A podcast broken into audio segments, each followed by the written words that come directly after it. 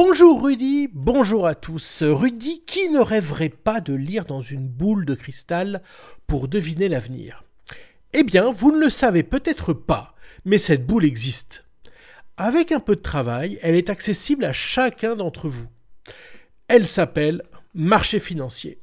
Car les marchés financiers ne sont pas des rétroviseurs, ce ne sont pas non plus de simples reflets d'une situation présente. Les marchés financiers sont la synthèse des anticipations des opérateurs, qu'il s'agisse d'investisseurs professionnels, particuliers, de long terme ou des spéculateurs.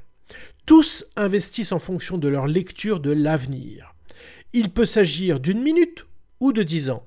Bien sûr, ils peuvent se tromper mais bien moins souvent qu'un seul individu, car c'est ce que l'on appelle l'intelligence collective.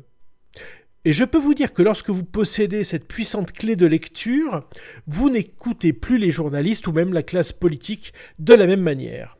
Car dans le cheminement de la vie économique, leur action se situe plutôt à la fin qu'au début. Ils essaient d'apporter des réponses aux problèmes une fois que ceux-ci sont posés, alors qu'une fine analyse des marchés financiers aurait permis de mieux les anticiper. L'actualité nous offre un exemple. L'inflation impose de protéger le pouvoir d'achat, c'est essentiel. Mais c'est bien tard. Contrairement à ce que l'on entend, cette inflation ne vient pas uniquement de la situation en Ukraine. Il s'agit en réalité d'une inflation qui était prévisible. Elle est alimentée d'une part par un basculement trop rapide des énergies fossiles vers les renouvelables. Je note d'ailleurs au passage que c'est pour cela que la France et l'Allemagne viennent de décider la réouverture de centrales à charbon. D'autre part, cette inflation s'explique par le caractère massif des plans de relance, en particulier aux États-Unis, car ces plans ont incité certains salariés à sortir du marché du travail, mettant ainsi une pression sur les salaires. Bref, l'inflation est bel et bien là. Mais demain, qu'en est-il?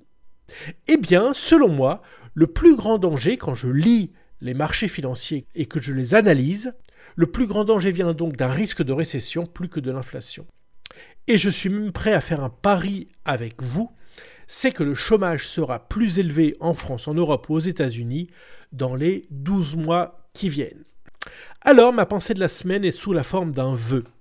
Protéger les Français, c'est bien, c'est même essentiel. Leur apprendre à décoder l'économie et les marchés financiers, ne serait pas inutile. On se prépare mieux lorsque l'on comprend l'environnement dans lequel on évolue. Et, comme dit ma mère, bonjour maman, donne un poisson et tu nourris quelqu'un pour un repas, offre-lui une canne à pêche et tu le nourris toujours. Allez, bon appétit, je vous laisse à mercredi prochain pour notre dernière chronique.